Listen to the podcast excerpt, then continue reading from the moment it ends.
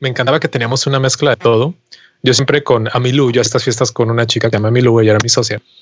Y nuestras, teníamos como unas cuantas reglas eh, autoimpuestas, que era, por ejemplo, nunca íbamos a hacer la fiesta en un lugar que tuviera cadenero ah, o que tuviera dress code, en el sentido de que no dejaran entrar a la gente por ir vestida de alguna manera o lo que sea. Eh, también nos gustaba que las fiestas fueran muy eclécticas, este, que fuera una mezcla como desde el godín, este, eh, trabajador oficinista hasta el, el, fresa Wall Street, a el que hace los deliveries de los delis, a la banda gay que Chelsea, ¿sabes? O sea, que tráete el travesti para que cante y la, y la siguiente vamos a tener un grupo punk y la otra va a ser así. Y a mí, a mí me encantaba que, porque aparte era como una manera de forzar que todas los núcleos de la, ahora sí que comunidad, convivieran con los unos y con los otros. Era como yo creo que uno de los pocos espacios donde tú entrabas y nunca sabías cómo que te ibas a topar. Y de repente se me hacía muy cool porque pues sí veías así de que eso, al, al güey del deli o que hace los deliveries, este, los delis acá son como los locales donde te venden comida en las esquinas y así. Los, abarrotes, la tía de abarrotes. Los abarrotes, claro. los famosos delis neoyorquinos. Este, ibas a ver eso como que el, el, güey del deli que salió a las dos de la mañana y, y se fue corriendo para alcanzar todavía un poco de fiesta eh, llegó al, local y de repente lo veías así de que bailando con el este con el travesti de Chelsea que estaba disfrazada como de algo raro y de repente era una escena. Sí, era una escena y todo el mundo se sabía las canciones y como que todo, o sea, prendíamos las luces y todo el mundo estaba contento y, me encantaba que veía así todo tipo de personas, que nunca había como mucho, mucho de nada específico. Sí, eso, eso era lo cool, creo, del lugar, que, que siempre era como esa variedad de que, y, por, por lo, creo que era por lo chido ir al lugar cada fin de o cada semana o cada dos semanas, güey, de que siempre era diferente. O sea, el, concepto a lo mejor era el mismo, o sea, donde veías a Marcelo y a Emilú tocando esta mezcla entre rockabilly y electrónica y kitsch y todo. O sea, como también creo que la música reflejaba mucho eso, güey, porque podías oír lo que sea. O sea, podías oír a Laura León, pero de repente ponían a Kraftwerk o, o a The Cramps o una cosa así y era, eso era lo divertido, que no había como no había nadie juzgaba, vaya, no era como esa onda de eh, que a mí me tocó mucho, que era de tócate a Shakira, güey, tócate a Maná, güey. Y era como de, güey, o sea, ven, ven a escuchar un concepto. Y creo que Nacotec lo hizo muy bien. O sea, era como, vengan a ver esto y take it or leave it, ¿no? O sea, les guste y si no la chingada, güey.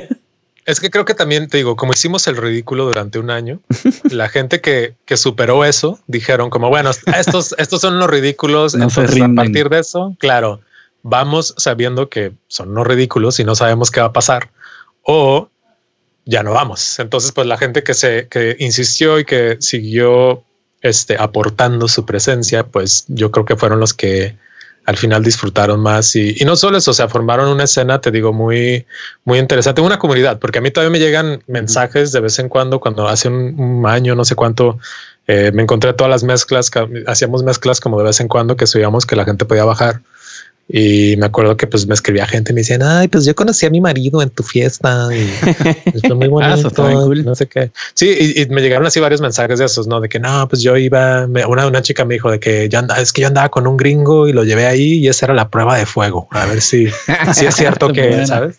Claro, y a mí, me hizo mucha risa, ¿no? O sea, pues dije como, como no, no imaginaría que, ¿sabes?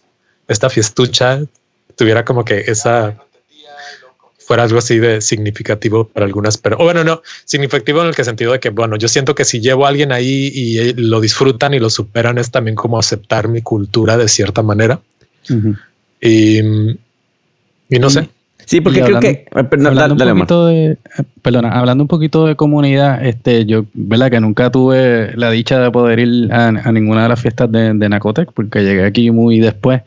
Sí, sí conocí de la fiesta porque eh, dentro de mi círculo de amistades, que la mayoría son mexicanos, más o menos de la misma generación de ustedes, este, siempre sale el, nombre de Nacotec y siempre, o muchas veces, ¿verdad? La historia de la génesis, del génesis de esas amistades comenzó allí. Entonces, eh, yo cuando pienso en Nacotec, pues pienso también como, con, como, como ese hito para cierta comunidad de, de mexicanos que llegaron en una época bien específica y que después de eso como que hicieron otras cosas, ¿no? Sí, sí, yo creo que era, un, punto, sí, era un punto de reunión para mucha gente. O sea, yo, yo de hecho, por ejemplo, conocía mucho Boricua por lado, por parte de Nacotec. Yo vivía con un, tuve un roommate que fue mi, mi Javier, este, mi roommate Boricua por allá de Juana Díaz, que viví con él 10 años. Y él, por ejemplo, pues también llevaba así como que mucha gente, sabes, del Caribe, que, que amigos, no, que pues también, o sea, él tocaba antes en el Manjar de los Dioses, este, recordarás esa ah, banda. claro, sí, sí. Sí, él era bajista y él de repente pues llegaba así con mucha gente de que, ah, mira, voy a llevar a mis amigos porque pues nos gusta esta música rara, nos hace gracia. Estilo también teníamos así como que una comunidad de colombianos, ¿no? Que de repente este, también llevaban gente. Recuerdo que también había unos chilenos que vivían en, en New Jersey, este, y, unos eran como electricistas y de que, sabes, plomeros y todo, y era de que, ah, no, pues el fin de semana estamos ahí porque sabemos que no sé qué, ¿no? Entonces también como que si era, era una reunión bien interesante de gente, este, yo una vez recuerdo así como que volteé a lo lejos, vi así un judío ortodoxo bailando cumbia en la orilla de la fiesta. Qué chingón. Y dije como que Claro, o sea, yo dije sí, o sea, sí iba gente famosa y todo eso, pero para mí eso era como lo que yo decía, como wow, o sea, si estamos así como en una. Sí, ya era como this is it. Sí, como que, en qué momento llegamos a, esto, no así de que yo veía al, te digo, al judío ortodoxo ahí bailando alguna. Moviendo los careles con las manos, ¿no? Acá. Sí, sí, ya sabes, así con los risitos aquí al lado y todo. Y yo dije, ¿cómo? O sea, como esto sí es como lo más raro que, o sea, es como lo más, es como el extremo de lo más neoyorquino, pero también es, es muy latino al mismo tiempo, ¿no? Pues porque es lo que está aportando uno. ¿Y qué, qué, relación tenía este Nacotec? Y, perdona, Giovanni, que te interrumpa. No, no, no, ya he hablado mucho, por favor. este, ¿Qué relación tenía Nacotec o tuvo Nacotec también con toda esta cuestión de la onda nueva, la nueva onda latina que está, que, que, surgió en Nueva York, ¿verdad? En esta, en esta última década. Este, o sea, pienso en y, en otras fiestas también que hubo como Marquesina, que quizás vino un poquito después. Este, ¿cómo, todo eso ¿verdad? compaginaba? O sea, ¿cómo, era esa escena y qué estaba pasando en Nueva York en ese momento? De hecho, mira, remezcla y nosotros, así que ahora sí que creo que nacimos casi casi al, mismo tiempo. Yo cuando llegué, eh, la primera fiesta que hice en Acotec, solamente llegaron tres personas.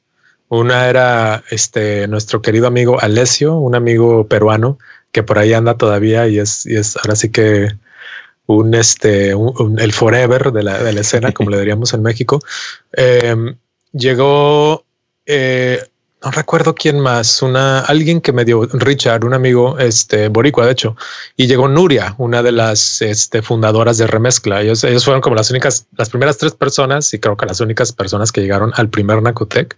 Y los demás eran unos borrachos que estaban ahí por el bar y no por nosotros. Saludos a Oscar. Este, sí, saludos. Oscar creo que ya llegó a la segunda fiesta y a partir de ahí pues ya llegaron más, ¿no? Pero este sí, pero Nuria, pues una de las fundadoras de Remezcla fue de las primeras que llegó. Y ella me dijo, y yo dije, ah, pero pues cómo llegaste aquí me dijo, ah, no, pues es que mi socia Claire Frisbee me dijo como que vio algo así en MySpace o no sé qué, que iba a haber una fiesta de música en uh. español y ah, MySpace. Ajá, y me dijo, pues me dijo que viniera a revisarlo porque ella ahorita está en Costa Rica y pues ahí. Y entonces, y en aquel entonces, pues eh, la página de remezcla todavía se llamaba Mosaico, fue toda la, primera versión de remezcla. Y ellos empezaron al mismo tiempo que nosotros y pues ahí como que nos hicimos muy amigos porque pues estábamos básicamente en el, en el mismo canal en cuanto a música.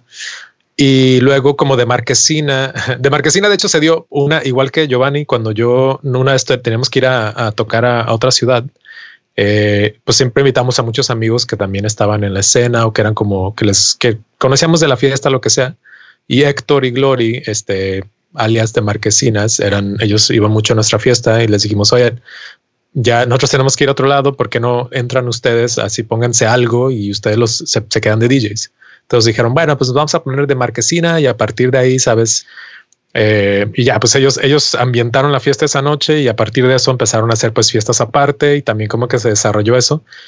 Y yo creo que era un punto donde también mucha gente también estaba como intentando ya darle otra vuelta a la página de lo que se conocía hasta entonces como el, el latino, sabes, de esa época, ¿no? Eh, y esta era como, pues, obviamente una onda un poquito más alternativa y más variada, más que nada. O sea, entonces cuando la gente empezó a ir a nuestras fiestas o a nuestros eventos, o sea, eventos de remezcla o la gente que leía remezcla o que venía a nuestras fiestas, em, creo que te digo, es ya como que esta última, bueno, ya no última, ahora ya hay varias generaciones después de nosotros, pero em, esa primera generación que también quería como que sacar, sacarte, porque pues, a ver, a un gringo en los noventas le decías que es un latino y te decían, no, pues es, es alguien que, que baila salsa y que, y que, come un taco y que ya, o sea, obviamente mal informado por todos lados y ya.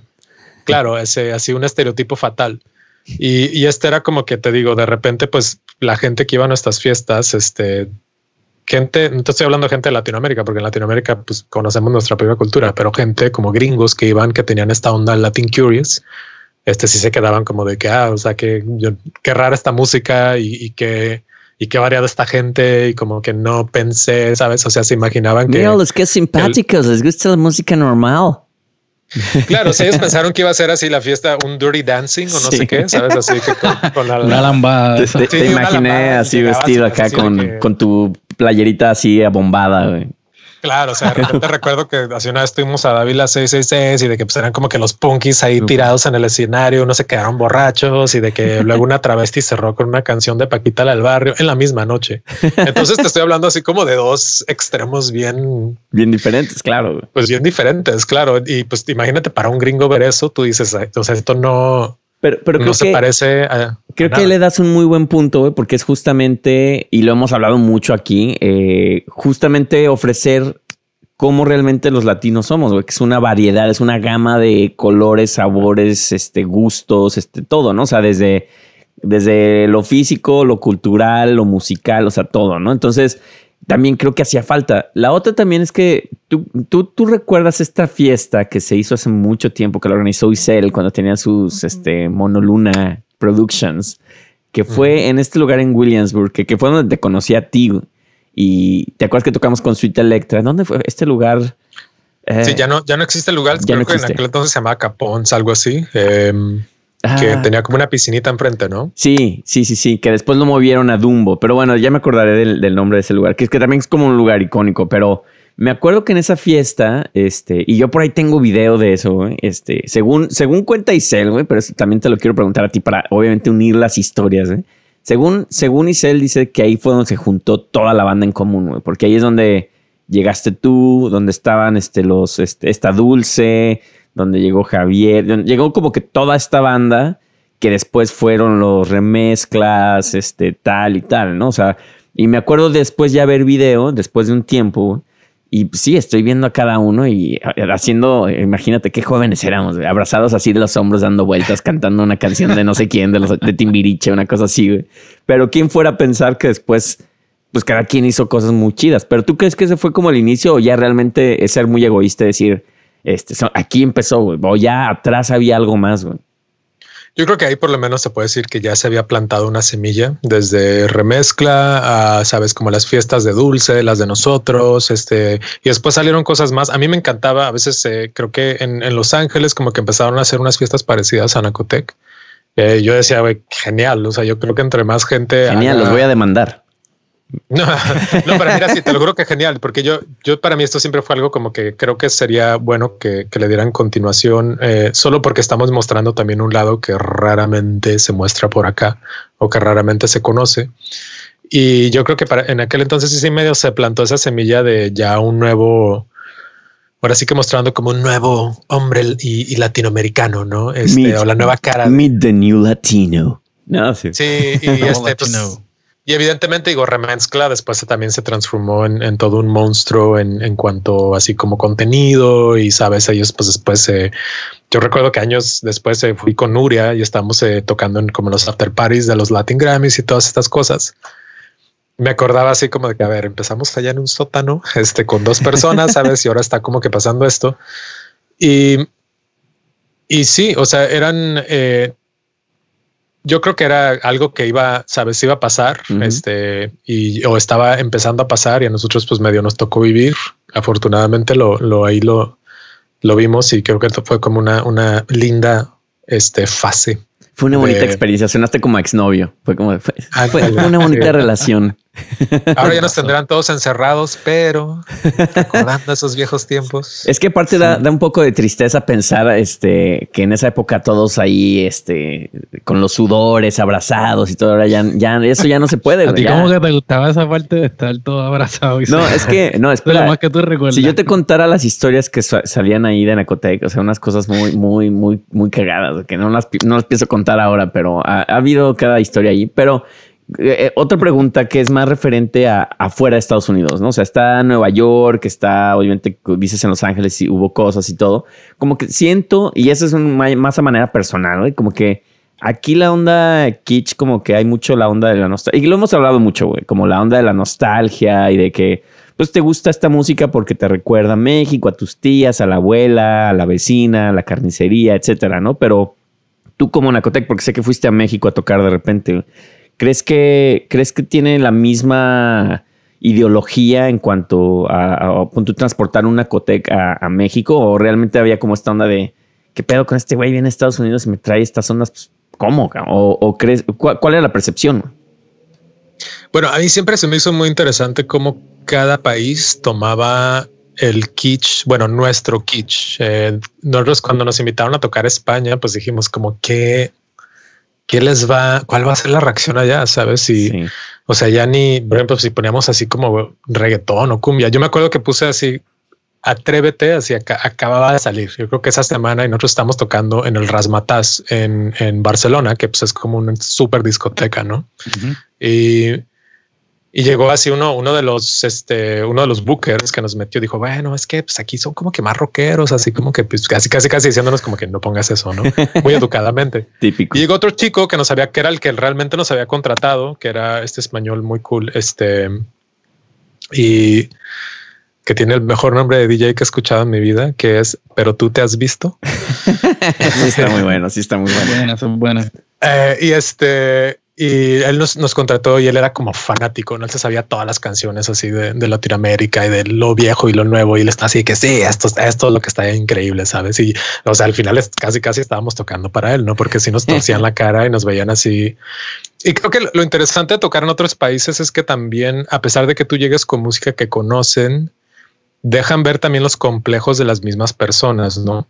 Yo siento que, por ejemplo, los españoles están muy acomplejados con Inglaterra, tristemente. Wow. Este, porque pues lo tienen ahí al lado y dicen, no, es que el rock de Inglaterra es el rock de Inglaterra, ¿no? Entonces, yo cuando estaba en el Rasmatas y pues el Rasmatas tiene varias plantas, varios pisos o varios cuartos, ¿no? Entonces nosotros tocamos en uno de ellos, creo que era la sala pop, y podías ir al resto de los demás y había una sala techno y había una sala no sé qué. Y la sala principal, la más grande, eh, ellos la, noche la cerraban con Oasis y la cerraban con Blur y la gente se sabe todas esas canciones. Muy británico.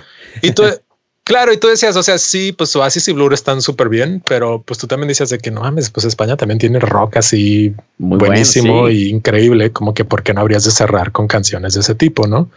Este, y es como que creo de la manera que a lo mejor tú también vas como a un bar fresa en, en México o hasta o un gomelo en, en Bogotá y tú ves que la gente pues siempre piensa que lo de fuera es mejor.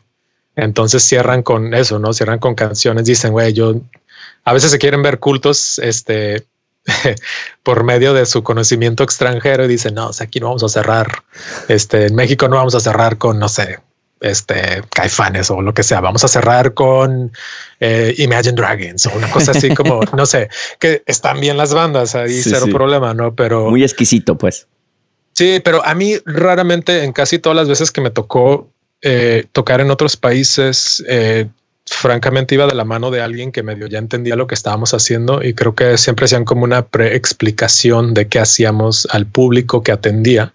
Y siempre nos, pues sí nos trataban muy bien o, tocaba que terminábamos así como que, no sé, se ponía muy, buen, muy bien la fiesta, ya fuera, te digo, en el DF, fuera en este en Guatemala, fuera así como que en, donde sea, este, como que la gente sí, al principio no faltaba quien pues se sacaba un poco de onda porque decía, ¿qué? O sea, como... Pero tío, ¿qué estás poniendo? Yo no escucho eso. Claro, de que, ¿qué es esto? ¿Sabes? Y, y ya después de como 10, 15 minutos, no faltaba que siempre, pues siempre eran las mujeres, las primeras, las, las mujeres y, y, los gays, afortunadamente, que siempre empezaban las fiestas. Esa es la y regla. Siempre son los más alivianados, claro.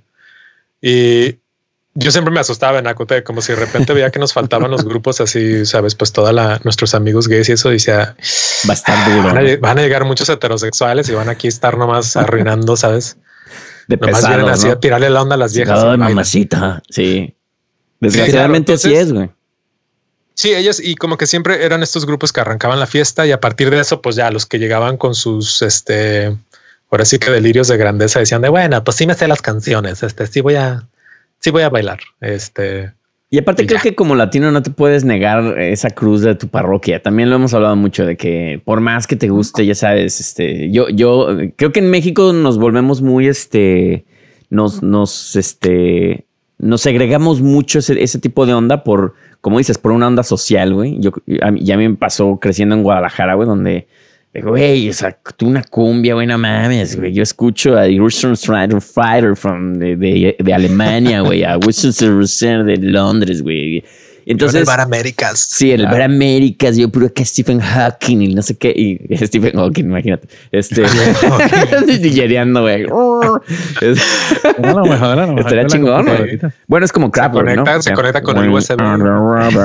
este. Pero, pero de, de, una cosa, este, en esa misma línea en la que tú estás, este, Giovanni, ¿tú crees que, que Nacotec hubiera existido sin Nueva York? ¿Y tú crees que Nueva York eh, fue un fue verdad eh, fue un catalítico para el éxito de, de Nacotec o sea sin quitarle el valor de lo que tú estabas haciendo y sin sí, sí, sí, sí, mira yo cuando yo, yo hacía fiestas en California antes de mudarme a Nueva York y hacía fiestas como más como de electroclash y como que pues música así en inglés y lo que sea y yo dije sí todo eso está bien y, pensé dije qué podría ¿qué podría ser si yo, yo quería mudarme a Nueva York y, y dije, bueno, tengo un concepto, ya se me había ocurrido el concepto de Nacotec, pero dije, es una fiesta muy estrafalaria, es muy extraña. Para que funcione, tiene que estar en una ciudad donde hay gente que es hasta más loca que yo.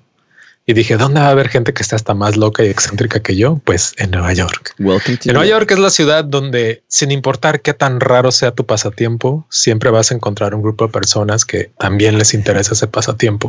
Entonces yo digo, bueno, me vengo a Nueva York, tal cual, o sea, pues se tardó un año, pero luego arrancó la fiesta. Y aunque no quieras, pues Nueva York siempre te daba como cierto, por lo menos ante las, ante otras personas te da cierto prestigio, ¿no? Porque dicen, si una fiesta así de rara, si Scarlett Johansson está yendo a una fiesta así de rara, pues también me tiene que gustar a mí, ¿no? Esto te lo va a decir la gente más fresa de todo Latinoamérica o España. Digo, y, y va, de hecho, por prensa que nos daban acá, porque el Village Boys, porque todas estas páginas decían que iba gente famosa y que iban modelos y que no sé qué tanto, pues de repente otra gente en Latinoamérica decía de, ah, ok, pues hay que traer eso acá, ¿no? Porque pues se ve como que interesante y lo que sea. Y sí, Nueva York, o sea, evidentemente fue una, ahora sí que una, como un resorte, ¿no? Que nos impulsó y de cierta manera, que tristemente, porque pues, realmente la música que poníamos nosotros la podía poner cualquier persona, cualquier sonidero, cualquier este DJ, sabes, así en, en, cualquier lugar en, en, Latinoamérica. Este, igual hacíamos unas mezclas un poco más raras, este, pero, pero siento que es eso mismo también deja ver eh, el complejo que llevamos todos, no? O sea que al final solamente aceptes este tipo de música porque viene a Nueva York, aunque sea, aunque sea música que está como a la vuelta de tu casa, dice más de ti que de lo que te imaginas, no? Oye, ya, ya, viene, viene empaquetado desde Nueva York y entonces, este, ¿verdad? Causa el éxito, ¿no? Este, quizás, quizás no originalmente hubiera eh, causado el impacto en México. claro, es, como, muy, como dice Luisa, que es un malinchismo a la inversa, ¿no? Sí, sí, sí, te digo, es, muy triste cómo funciona la mercadotecnia. Así que en este caso, te digo, a nosotros siempre nos hacía risa, este, bueno, nos daba risa, y pero pues al final no la pasamos burlándonos de nosotros mismos. Entonces era como parte de. Pero eh, sí, muy, muy interesante. Oye, Marcelo. Como, Nueva York. Y, obviamente detrás de, yo me acuerdo esos días de gloria, de fama, este, llegaste hasta, hasta las puertas del baby shower de quién fue, de Jennifer López o de Thalía. era, era, no te o sea, era de una de las dos, pero pues las dos andaban ahí. Y este... Las dos andaban preñadas, nada es cierto. Aunque me hizo mucha gracia. Hoy estaba leyendo un artículo, salió justo em, sobre Mariah Carey porque está a punto de publicar su biografía. Así está todo el día en la televisión, lo he visto. Todas partes, sí. Claro, y ella estuvo casada con Tommy Motola, que pues fue el, ahora el ahora esposo de Thalía. Y recuerdo que lo vi en esa fiesta y me acuerdo cómo llegó así como que en su suburban blindada con 10 guaruras, ¿sabes? Y pues y el resto de los invitados llegaron así normal, ¿no? Sin, sin nada. eh, y, y sí fue así como de, ah, sí, cierto, mira, el, el, el, don que... Y está muy loco también pensar como esas cadenas, o sea, porque a ver, Tommy Motola se hizo famoso primero, digo, bueno, se hizo rico empezando con Hall Notes, el, el manager de Hall Notes. Sí, uh -huh. pura, que un super grupazo, ¿sabes? Así sí. de los ochentas y luego pues... Sí, sí, o sea, un super grupo y luego pasó pues a Mariah Carey, luego como que presidente de Sony, todo esto. Y luego marido de Thalía. Hay declives en, en la vida. y, y, sí, sí, está, está muy loco, pero a mí algo, algo que me fascinaba de, de todo esto, eh, yo había leído, eh, hay un, un este, periodista argentino que se llama Ciliane, no recuerdo bien su nombre, pero él escribió toda una columna súper interesante de cómo Tommy Motola le había hecho una jaula de oro a Talía, ¿no? no Porque algo muy interesante, o sea, ahora sí que entrando en chismes. Está este, muy bueno, y hasta me va a echar otro mezcal, no, se está y, acabando rápido. Sí, sí, sí. sí. El, el, disco que le, que le hizo Tommy Motola a Talía después de que se gastaron fue el disco más caro en aquel entonces de todo Latinoamérica. ¿Qué, qué disco fue el disco fue uno que creo que no sé si se llamaba solamente Talía o una cosa así como mm. super sale y sí. es un close up muy cerca y fue después del en éxtasis y todo eso. Ah, ya sé, uno como azul, ¿no? creo que es como rosa, de hecho. Ah, ya sé este... cuál, sí, sí, sí. Yo tengo la discografía, sí, ahorita lo veo. es más, no sé, la verdad.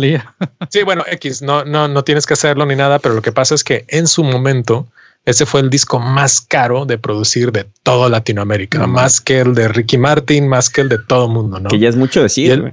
Sí, que ya es mucho decir y el disco no vendió absolutamente nada. Y entonces, claro, y, y te, y este como que entonces este periodista, pues así te digo, hacía como todo una, un estudio muy, muy bueno de cómo Tommy también realmente le había hecho ese disco solo como para medio mantenerla ahí, sabes, en su ligársela de mira, yo tengo tu disco, mi reina, te voy a hacer el disco sí, más pero chingón. realmente no te lo va a hacer tan bueno a pesar de ser carísimo para sí. que no te me vayas y, sí. y no sé, o sea, unas maniobras muy interesantes. Y justo hoy estaba leyendo de uno de los este de las eh, citas del libro de Mariah Carey de cómo era de controlador y cómo como le puso un cuchillo al cuello a Mariah cuando Mariah estaba así como que en la cima de la fama y como la manipulaba y le hacía hacer todas estas cosas. Uh -huh. Este, entonces sí, hay, hay muchas historias ahí oscuras detrás que, de. Que justamente como dices, ¿no? como uno no puede evitar a, a Mariah Carey ahora, güey, porque la estás viendo en la, y en la tele, le he visto creo que tres entrevistas de ella, güey, y, y, justamente hay una parte donde habla un poco de eso, donde dice, mi, mi, mi lugar era estar en la casa nada más, ¿no? Y no salía de la casa y por eso decidí irme, porque no podía ir a fiestas, ni socializar, ni nada. Pero si te pones a ver ahora Talía, güey, pues está en esas, güey. Ella siempre está en su casa, güey. ¿Sí? Siempre está ahí grabándose y todo. Y es, dices, esto no es normal, güey. O sea, que alguien esté ahí. Y más que es una claro. como celebridad, güey. Como que. Claro, claro. Y, y como decía, tío, como decías el, el, periodista este argentino, pues sí son jaulas de oro, ¿no? Al final estás muy bien y mucha fama y lo que quieras, pero pues estás ahí como que. Y tristemente, digo, a Talía, a Talía le estaba yendo muy bien hasta ese punto. Digo, fuera de que te importe, no te importe o te guste Talía, pues ella con sus novelas y con ¿Sí? este el amor a la mexicana y piel morena, pues le estaba, estaba triunfando hasta donde se podía. Y a partir de que se casó con este señorito, pues ya como que uh, sí, sí, sí. A mí, a mí me, to me, tocó trabajar un poco con, con ella en, en, HBO y, y Tommy Motola estaba ahí, como si era una onda muy rara, güey, porque ella obviamente como que quería que hubiera una interacción. Allá de los chismes acá, güey. ¿En qué acabamos sí, con esta? enterando de toda la vida de Talía. Yo sí, así como de TV Notas, pero, pero sí era como una interacción muy extraña, güey, porque era como, como esta cuestión donde ella quería como esa aceptación y él como le medio valía madres, como de, güey, o sea, este es como tu juego de muñecas aquí, güey, tú haz tu desmadre, güey, y a mí no me incluyas en este pedo. O sea, era muy raro, güey, pero como dices, pues es el precio de la fama, ni modo. Así es que sabes, Omar, si te quieres casar con, con una famosa, güey, ya sabes el Omar, precio. si te vas a casar con J-Lo, ya sabes lo que va a pasar, ¿eh? No. Te va a tener, sí, encer digo, te va a tener encerrado, teniendo sexo toda la noche, todos los días, güey. O sea, vas a sufrir. Es la dueña de su propio imperio, así que... ya no te va a dejar hacer aquí el podcast con Giovanni, así sí, que... Ya. O sea, piénsalo. Sí, pero ¿qué te pasa, no, papi? Vas a tener que tener sexo. Sí, te, te, voy a tener un poquito más de acceso a, a, otros públicos, así que no voy a necesitar clientes necios. Gracias, Omar. Pero mira, este, volviendo un poquito al, al, tema de, lo, de los DJs y de las fiestas y, y, y, y para cerrar con, con Nacotec, ¿no? Este, háblate un poquito de, qué fue lo que, lo, ¿verdad? lo que sucedió al final de Nacotec y, cómo fue que quedó y, en tu opinión, como que ese tipo de fiestas, ¿cuál es el, cuál es el, la longevidad que, que por lo general tienen mientras son exitosas, porque bueno, nosotros tuvimos también nuestra, nuestra rachita ahí con la digital guaracha y ya eso como que tuvo su momento y ya desapareció. Y, y cómo uno se da cuenta de eso, como digo. Sabes, Nacotec tuvo una, una vida, yo diría, excesivamente y raramente larga, porque las, las, fiestas en Nueva York, yo cuando, cuando me mudé a Nueva York, de hecho la fiesta más famosa en ese momento era una fiesta que se llamaba Misshapes y era una fiesta de estos tres eh, gringos, que bueno, dos gringos, una chica, que les iba excelentemente bien. O sea, yo la primera vez que fui era una fiesta en un también en un bar horrendo de 200 personas y la invitada era Madonna. Wow. Entonces, y, la semana siguiente la invitada fue Kate Moss y la semana siguiente la invitada fue Peaches y después de eso fue Heidi Slamain, el, el, director de Christian Dior. O sea, y entonces, o sea, imagínate como al nivel donde estaban ellos, que ya tu invitada un fin de semana era Madonna. Grandes este, ligas. Wow. Y la podías tener así en un baresucho horrendo que ni siquiera hasta te estoy diciendo que era así como un bar bien cabrón. Y Casi ella le tocaba ahí recoger, ¿no? Así de, oye, eh, Madonna puede recoger ahí los platos, güey, ya sí, sí, te vayas. Y, y este, y ellos, esa era como la fiesta más famosa del momento y más cool del momento. Y su fiesta solamente duró como creo que dos años. Entonces, pues cuando yo empecé a hacer Nacotec dije, bueno, si alguien que llega a eso, sabes? O sea, pues, claro. qué esperanza, qué esperanza tiene uno, no? uno donde queda, las criaturas donde. Uno aquí humildemente, sabes, con su fiesta de dos pesos, pues hasta dónde se puede llegar. Y, y la verdad es que Nacotec duró seis años. Eh, duró seis años, que para Nueva York es larguísimo, es muchísimo tiempo. Aquí la gente se aburre las cosas muy rápido. Hay mil bares, hay mil propuestas. Entonces, el hecho que haya durado seis años fue muchísimo tiempo. Este, de hecho, la fiesta la cerramos con la presentación, la primera presentación de Javier Amena aquí en Estados Unidos. Este, y pero habíamos tenido así a todo mundo, ¿no? O sea, ya nos habían invitado muchos desde grupos súper cool que nos encantaban, así pues invitados y todo. Este, bueno, todo mundo de nuestro pequeño mundo en aquel entonces. Y eso fue en Acotec, pero después de eso yo empecé otra fiesta, el Rico Suave, eh, que duró más, duró como siete años, creo, o casi ocho años. Eh, y el último Rico Suave que yo lo hacía con de Marquesina, con Héctor, este, pues eh, lo hicimos que fue en enero antes de que nos encerraran en, lo de COVID, por lo de COVID.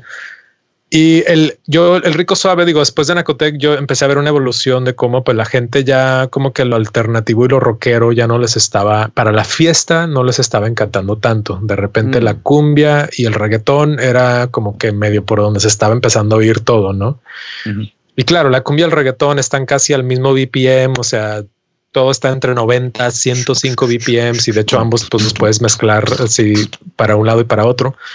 Y entonces como que Héctor eh, de Marquesina pues traía el, lado boricua y este, sabes, de que el dembow y el reggaetón y, un poco que de merengue y que salsa y, esto y una que otra bachatita y lo que sea.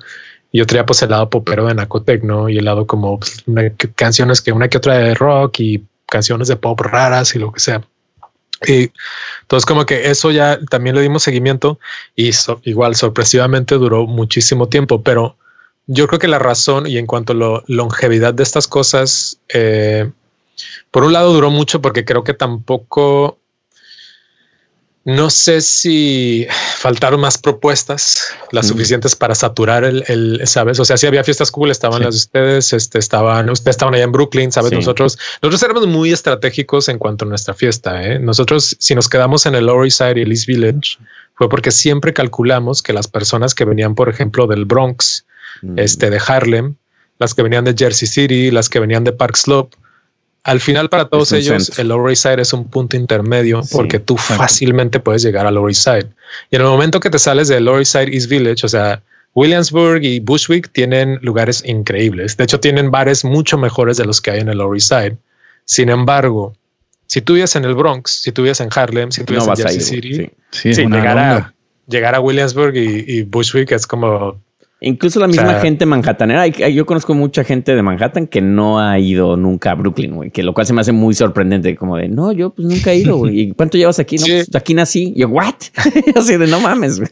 Pero sí, no, curiosamente yo, yo más en Brooklyn que en Manhattan, a pesar de haber vivido en Manhattan pues los últimos 15 años de mi vida. Yo voy más a Brooklyn. Creo que Manhattan, de, hecho, ahora se ha vuelto una víctima de su propia fama. Durante muchos años fue una víctima de su propia fama porque tenías mil personas que leían así cosas en el New York Magazine y, en Village Boys de que nada, Manhattan, de que el antro acá, el bar nuevo acá. Y de repente todo se saturó y era pura gente de fuera que venía a vivir esa fantasía de Manhattan sobre la cual habían leído. Y realmente las fiestas estaban horrorosas, súper caras y nada que ver. Sí, como que la, escena alternativa, ¿no? Se volvió, se volvió ya como una parte turística, ¿no? Ya es como de la escena alternativa de Manhattan, vívela en tal, pero realmente ya es como con un halo, como dices, de prensa, de turismo. ¿Y eso qué es? Sí, porque ya, ¿qué hay en Manhattan? Es como, como una ciudad sin espíritu. O sea, era gente del Jersey Shore que venía aquí los fines de semana a escuchar a Pitbull y tú decías, pues, que, como que cuál es el glamour de eso, ¿no? Oye, pues los hipsters, todos se fueron a Brooklyn y ya no estaba lo cool. Sí, sí, sí. Oye, y, ya, no sé cómo andas de tiempo, Marcelo, pero es que está muy bueno el chisme. Andamos abroceando muy a gusto aquí. No, no, dale, dale. Este, pero la parte musical y del kitsch, obviamente nos, nos diste ya como que toda esa, esa parte. Pero también tú tienes una parte que a mí se me hace muy chida, que es la parte como más este pues ya más seria, más periodística, donde has, has, escrito como muy buenas. Creo que te considero muy buen escritor, O sea, creo que haces muy, muy buen contenido escribiendo. Ahora ya también le, andas metiendo también al video y haces unas piezas con José Simián, que por ahí anda conectado, le mandamos un saludo. Y este, ¿qué, cuál, es como el la guía o lo que estás llevando ahora? O sea, ¿qué, sigues tú visualizando todavía hacer fiestas? O sea, seguir en este rollo de voy a seguir dándole a las paris. Porque, por ejemplo, yo ya, la neta, güey, ya, ahora sí que ya mi edad de ruquito, güey, tú todavía eres más joven que nosotros, güey, pero ya, ya la verdad me da mucha pereza pensar en vamos a armar un proyecto como, o sea, Digital Guaracha estuvo muy padre, pero ya no sé, aparte pues ya con hijos y todo, ya no es lo mismo, o sea, ya, ya no te sabe igual, güey, ya es como al otro día dices, puta, tengo que ir al parque, ya después de ya a las 6 de la mañana llegar un domingo, ir al parque oliendo alcohol, güey, no está muy padre. ya tempranito. Sí, pero, pero tú, ¿cuál, es el, qué, qué, es lo que estás visualizando ahora y más sobre todo con este rollo del coronavirus también, güey? Bueno, la verdad es que yo estaba, yo llevo años que estoy harto de la fiesta. Este, para mí, pero la fiesta me llama. Gente, bueno, mira, para empezar, yo siempre he sido, ahora sí que un DJ muy raro porque soy el tipo de DJ que no le importan las cosas de DJ.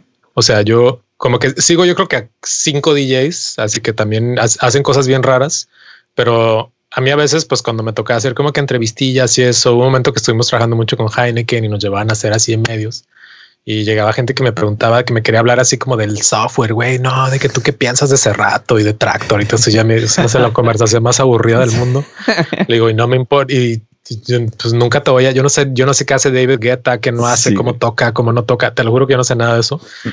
Em, por lo tanto, yo siempre te digo, fue el tipo de DJ que no seguía la cultura de DJ. A mí lo que me importaba era que, pues, para empezar, la comunidad que teníamos ahí de gente, no los amigos y todo. La música me encantaba, digo, para mí era muy divertido, pero pues para mí más que nada me encantaba, me encantaba que era un lugar donde podía también convivir con personas que no siempre me tocaba convivir. Y para mí lo de las fiestas, yo siempre fui como de que, bueno, lo seguiré haciendo siempre y cuando la fiesta no se ponga aburrida. Si la gente sigue llegando, pues como que no tengo por qué dejar de hacerla, ¿sabes? Pero si la gente deja de venir, pues ya tampoco ni nostalgias, o sea, a pesar de que la gente la considera una, una, fiesta nostálgica, a mí me daría cero nostalgia, ¿sabes? Así matarla por completo. E-, estás destrozando muchos corazones con ese comentario, pero bueno. Sí, pero es que te digo, para mí la fiesta era la gente, no, no yo. Este, era la, gente que, sí, era la gente que se juntaba ahí, la gente que la disfrutaba y todo eso, las personas que conocías y, y tal cual, pero y para mí, a mí, pues mi interés siempre ha sido, este, como mencionaste, este, escribir y a veces como crear contenido, ¿no? Entonces yo al mismo tiempo cuando empecé a hacer las fiestas de Nacotec, de hecho me contrataron para trabajar en un blog, un blog muy antiguo que ya no existe, que se llamaba Guanabí. Y era un blog sobre cultura latinoamericana donde yo ni siquiera escribía, yo ni sabía escribir. O sea, a mí, a mí me contrataron para editar imágenes, ¿no? Y me decían, bueno, oye, pues aquí este, necesitamos a alguien que, que, saque una imagen de así de que un taco de cierto color. Y pues tú sabes usar Photoshop, ¿verdad? Y yo, ah, pues sí. y ya, ese era mi trabajo. Yo ahí medio hacía imágenes y eso. luego de repente veía como que cuando estábamos en las juntas de este blog, este, decían de que, oye, es que, pues que pero pasó esta noticia con este artista y a veces pasaba que varios de los escritores pues no sabían de qué se trataba el artista o el actor o lo que sea. Y yo, como siempre he sido medio una esponja ahí que va absorbiendo así todo, yo le decía, ah, no, es que este artista era así, bla, bla, bla, bla. Y tú, ah, pues andas de hocicón, órale, güey, tú escribe la noticia. Y yo, de, no, pues este, pero es que yo no sé escribir muy bien, ¿eh? de, no, pues nosotros te editamos y te vamos ahí enseñando, ¿no? Y a partir de eso fue que me, me, me, enseñó un poco más a escribir porque pues yo escribí una nota así fatal y me decían de que está pero bien mal esto. O sea, tu, tu cuarto párrafo eh, debería ser tu primero, es estudiar principal y todo lo demás no te sirve para nada. Así bórralo y empieza a partir del cuarto párrafo, ¿no? y tenía una editora que era como muy estricta, ahora sí que muy severa con eso. Y la onda de los blogs, al final es que con los blogs tú tienes que resumir un montón de información a lo más llamativo y lo más rápido, ¿no? Entonces tu titular es lo más importante, tiene que ser el titular así más llamativo y luego en el primer párrafo tú le tienes que dar el gancho a la gente, ¿no? De qué estás hablando, cuál es tu noticia, si te va a interesar o si no te va a interesar, pues el lector ya lo va a decidir a partir de eso, ¿no? Y todas esas cosas fueron como las cosas que a mí me fueron inculcando y enseñando mientras trabajaba en este blog. Y a partir de eso, pues ya yo creo que más bien como que le agarré un interés a, eso. Eh, y pues me la pasaba entre las dos cosas, ¿no? De que tocaba ahí los fines de semana y luego entre semana pues como que trabajaba o escribía para algún blogcito, lo que sea. Y últimamente pues empezamos a adaptar esto, ya ves, con José Simián, con quien yo siempre he colaborado mucho. Antes teníamos un blog que se llamaba Rictus, que hicimos, y antes de eso hacíamos uno como Manero, donde creo que tú también colaborabas. Sí, sí, por ahí Porque pues tú, tú también entras en esto. como un mil usos, Ándale. Y ese, y a partir de eso fue como que también donde José y yo pues siempre traíamos ahí nuestros proyectillos raros de que bueno, hagamos un blog donde escribimos de cultura latina y de cosas que nos parecen chistosas y a lo mejor reseñamos un disco o a lo mejor nomás hablamos de estupideces y, y ahora pues empezamos a pasar eso un poco a, video con lo del americano. Eh, pero al final lo que creo que siempre he estado haciendo, este, a veces pues de la mano de José y de la mano de muchos amigos es estar emitiendo observaciones y opiniones sobre este, la cultura y lo que estamos viendo por acá, ¿no? Y cuando, pues cuando uno dice cultura puede ser todo, ¿no? Puede ser cine, puede ser música, puede ser cosas que me pasan en la calle cuando salgo a caminar, este, cosas que me pasan cuando ando en moto, que a lo mejor no tienen, pues, son cosas eh, generales, ¿no? Que con las cuales todo mundo se podría conectar y a veces no son cosas solamente de la cultura. Em, y ya, pues por ahí es donde también uno se mueve. Súper, súper. Eh, Omar, te, vi muy en shock.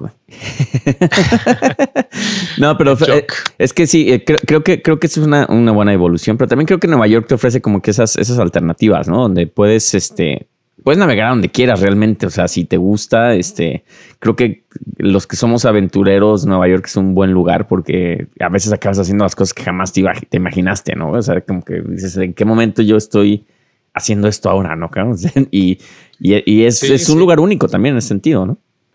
Sí, sí, por supuesto. Yo creo que aquí es, el, lo mejor de Nueva York es que es el tipo de ciudad donde tú también puedes cambiar de carrera o de parecer, de pasatiempos, de lo que sea, sin importar mucho. Eh, no solo sin importar, sino encontrando oportunidades, ¿no? Porque pues a ver si estudiaste para ser médico toda tu vida y estás en una ciudad pequeña o un pueblo pequeño, pues no, no es como que, ay, pues ahora me voy a ser cantante, o sea, no, no hay esas oportunidades, ¿no? sí, no. Y en Nueva York sí, o sea, en Nueva York sí te puedes dar unos giros bien locos que de repente, o sea, José eh, Simian, el, con mi, mi colaborador y amigo, pues él iba a ser abogado, ¿no? Y de repente ahora pues es periodista y luego, o sea, es bloguero y luego, sí, sí. ¿sabes? Y eso es algo como creo que bien, bien ventajoso de esta ciudad, eh, que creo que puedes cambiar de, de parecer y no hay problema. Y fuera de no haber problema, hasta puedes triunfar, ¿no? Sí. Eh, te perdona mucho que, llegues aquí con una idea y que lo digas, sabes que yo voy a hacer otra cosa. Sí, creo, creo, creo que la, única, la, única ideología es esa, que puedes hacer lo que quieras, nada más es hazla bien, ¿no? Porque hay mucha competencia. Pero mientras sepas, mm. seas apasionado y lo sepas hacer. Sí, hay algo que hacer siempre. Sí, no, yo siempre digo a la gente que en Nueva York realmente puedes hacer lo que quieras, pero tienes que estar consciente de que siempre van a haber 100 cabrones que hacen exactamente lo mismo que tú y lo hacen mejor. Sí, entonces siempre tiene que estar ahí. Sí, entonces siempre tienes que uno pues persistir mucho por un lado y, y, yo creo que es una mezcla a veces también un poco de suerte y de que bueno, a lo mejor sí conoces a alguien, pero también es el tipo de lugar que yo creo que si te aplicas siempre vas a encontrar así un, camino, ¿no? Este, por muy pequeño que sea a veces, este, siempre O sea, yo conozco gente que ha llegado aquí de nada, sabes, que se vino que con su vista, su visa de turista que se le venció, que luego estaba mesereando, que luego consiguió un internship, que luego le patrocinaron la visa, que luego, o sea, como que llegan así de nada, nada, nada. Ah, por ejemplo, sabes ya de que son ciudadanos y trabajan en un, sabes, para una corporación y hacen como cosas ya súper formales. Sí, sí, de American pues, Express, ¿no? sí, claro, es algo que no vas a poder hacer en, en cualquier otra, en cualquier otro país y a lo mejor pues ni siquiera ciudad. Y yo digo que tiene que ver mucho con que en Nueva York al final es la ciudad más famosa de Estados Unidos, pero también es la menos gringa. Es la menos. Y es la menos gringa en tantos sentidos. O sea, aquí la gente no maneja, aquí caminas por todos lados. Eso mm. es cero gringo, ¿no? Aquí todo el mundo, de hecho, las minorías son los gringos, porque todo el mundo es de todos lados, ¿no? De que chinos, latinos, rusos, ucranianos, o sea, todo. Sí, conocer un neoyorquino tienes que rascarle, cabrón. Sí, o sea, para realmente conocer como un gringo que es de Nueva York, que es así de, ay, pues, qué, bicho raro qué es. Este", curioso, míralo. Sí, qué extraño. Si te puedo tomar y entonces, una pues Nueva York, sí, Nueva York es como, repito, la ciudad más famosa, pero también como la que también de cierta manera se contradice muchísimo en, cuanto al sueño americano, ¿no? Aquí no, no puedes tener una casa con tu jardín y un perro y el picket fence, como le llaman, porque pues dónde, ¿no? O sea, al menos que seas así ultramillonario. Y de cierta manera vives mucho como vives en los pueblos en Latinoamérica. O sea, yo aquí vivo como vivía en mi pueblito de 10 mil personas. Si quiero un pedazo de carne, si quieres, bueno, no como carne, pero si quiero un pedazo de pan, si quiero así como un, un, este, un litro de leche, pues salgo, camino a la esquina y lo compro y me regreso. Y solamente compro lo que me voy a consumir eh, entre hoy y mañana, ¿sabes? No, no es como que vives en South Carolina y tienes que manejar una hora para llegar a un Walmart para comprar así 500 dólares de... Al Sam's Club, pues eso acá no sucede, claro.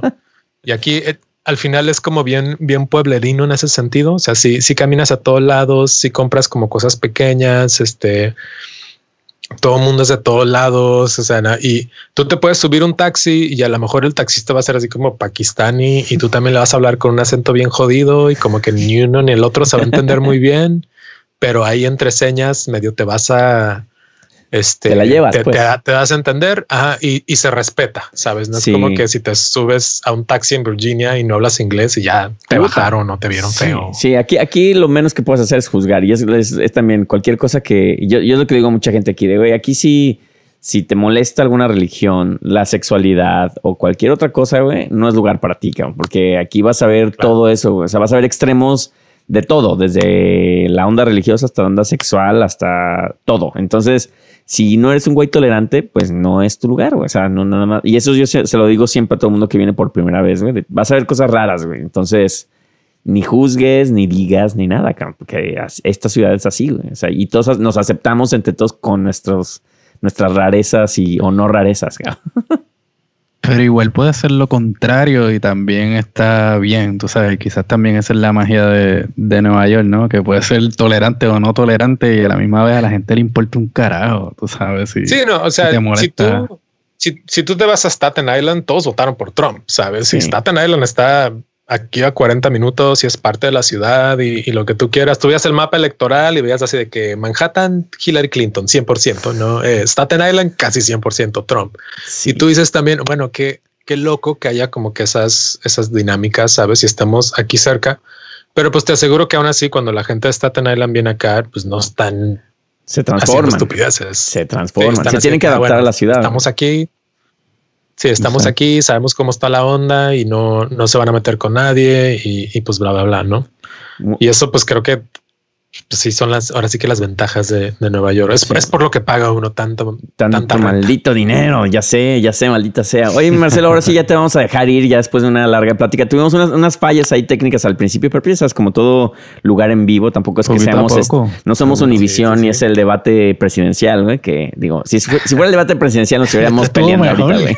sí, estaríamos así, pinche Marcelo, te hago hijo de... No, o sea, aquí es, es, todo, todo buena onda. Como el, como el debate, sí, no, qué horror. Sí, sí, sí. Este, muchas gracias gracias por invitarme. Un placer platicar con ustedes. sí, gracias por estar aquí. Sí, no, muchísimas gracias, pues, Marcelo. ¿Alguna, ¿Alguna última cosa que quieras agregar? Redes sociales, este, obviamente estos video, no sé, son videoblogs que son, este, si quieres explicar a la gente y dónde los estos pueden videos que pues están, yo los estamos, los están subiendo al canal del The Americano, se llama la página. Este son estos, sí, son como videoblogs donde tiramos unas ideas ahí medias eh, efímeras de repente. No, una no, a veces hablamos de música, a veces hablamos de, sabes, de palabras, a veces como que estamos tocando varios temas este, raros, pero pues son ideas de, José y de, y de, su servidor. Eh, eso es, eh, sí, es, lo que nos quita el tiempo, pero pues lo encuentran en YouTube o, perdón, en cualquiera de mis... Marcelo, acabas, de, acabas de repetir en vivo, ¿te acabas de dar cuenta? Ay, es que estoy así como... ese, está pegando el que es... Ese, ese jugo que estás tomando. Lo bueno es que te digo que no, es debate presidencial, no, aquí no hay correcciones ni nada, o sea, aquí puedes vomitar si quieres. pues ustedes dejaron de tomar mezcal y ya nomás así de que ofrecieron y luego. No, yo ya de hecho. Ese es el mismo mezcal que te estaba tomando hace dos horas. ya, le estoy echando agua ya, güey, sí. Seguro está ahí, ya sabes quién vigilándote. Y de, hecho, abrió la puerta y me dijo de, ya, güey, ya es la hora, cabrón, a dormir, güey. Y así yo, ya, cállate. Ya, se, se, despertan los vecinos, tú ahí gritándole. Sí, por eso yo creo que más bien le quitaron la botella y por eso ya se quedó en seco. Después de esto me voy a llorar al baño, de hecho, y le voy a decir de, ¿por qué me ridiculizas ante mis amigos? ¿Por qué haces eso, güey? no, no, nada, nada, nada más que, que, agregar. Ustedes ya creo que cubrieron todo y agregar que los que la gente los siga escuchando porque creo que hacen un, un buen labor. No, no, no, este, pues aquí está. Con clientes necios y Muchas gracias, mi queridísimo Marcelo. Aquí tratamos de invitar a desde amigos, no amigos, de todo. Ahí también es un poquito, como dices, pues es Nueva York, güey. Es la aprovechar como todas estas personas que hemos conocido nada más en Nueva York, pero en México, en Puerto Rico, acá mi queridísimo Mar, gente en Chile, donde sea, güey. Este, no sé por qué siempre menciono Chile, es que nos escuchan mucho ya, güey. pero saludos al bando de Chile. Un, saludito a los, a, los, a los y las podcast oyentes por, por, todo Latinoamérica. Y la banda que estuvo conectada acá en el chat, que nos estuvieron ayudando este, con las fallas técnicas, que ahí gracias a ellos uh. este, se, pudo, se pudo arreglar todo. Gracias por su paciencia. Sí, son casi nuestros ingenieros de sonido. Que ellos que ellos sí saben qué hacen, no, no como uno que está aquí como abuelo picándole hacia. ¿Y dónde le pico aquí? ¿Qué es esto? Sí, sí, sí, ya sé. Pero bueno, muchísimas gracias, Marcelo. Muchas gracias, mi queridísimo DJ Chabacani. A ustedes, queridos, por invitarme. Un abrazote. Y bueno, ya saben, este, síganos en eh, Facebook, en Instagram, en YouTube. Este, el, podcast va a salir al siguiente día. Obviamente vamos a tener que quitar la parte donde se escucha con mucho eco el queridísimo Marcelo y nosotros. Y estamos aquí. Gracias a Mezcal Amaraz y a Mezcal Verde por darnos el mezcal para poder seguir. Estar ah, preguntándole estas cosas a Marcelo de manera más, más eh, digamos, sueltita, ¿no? muchas gracias por invitarme y nada, saludos a su grande público. Muchísimas gracias y hasta luego. Cuídense mucho. Pasen hasta luego, Corillo. Bye.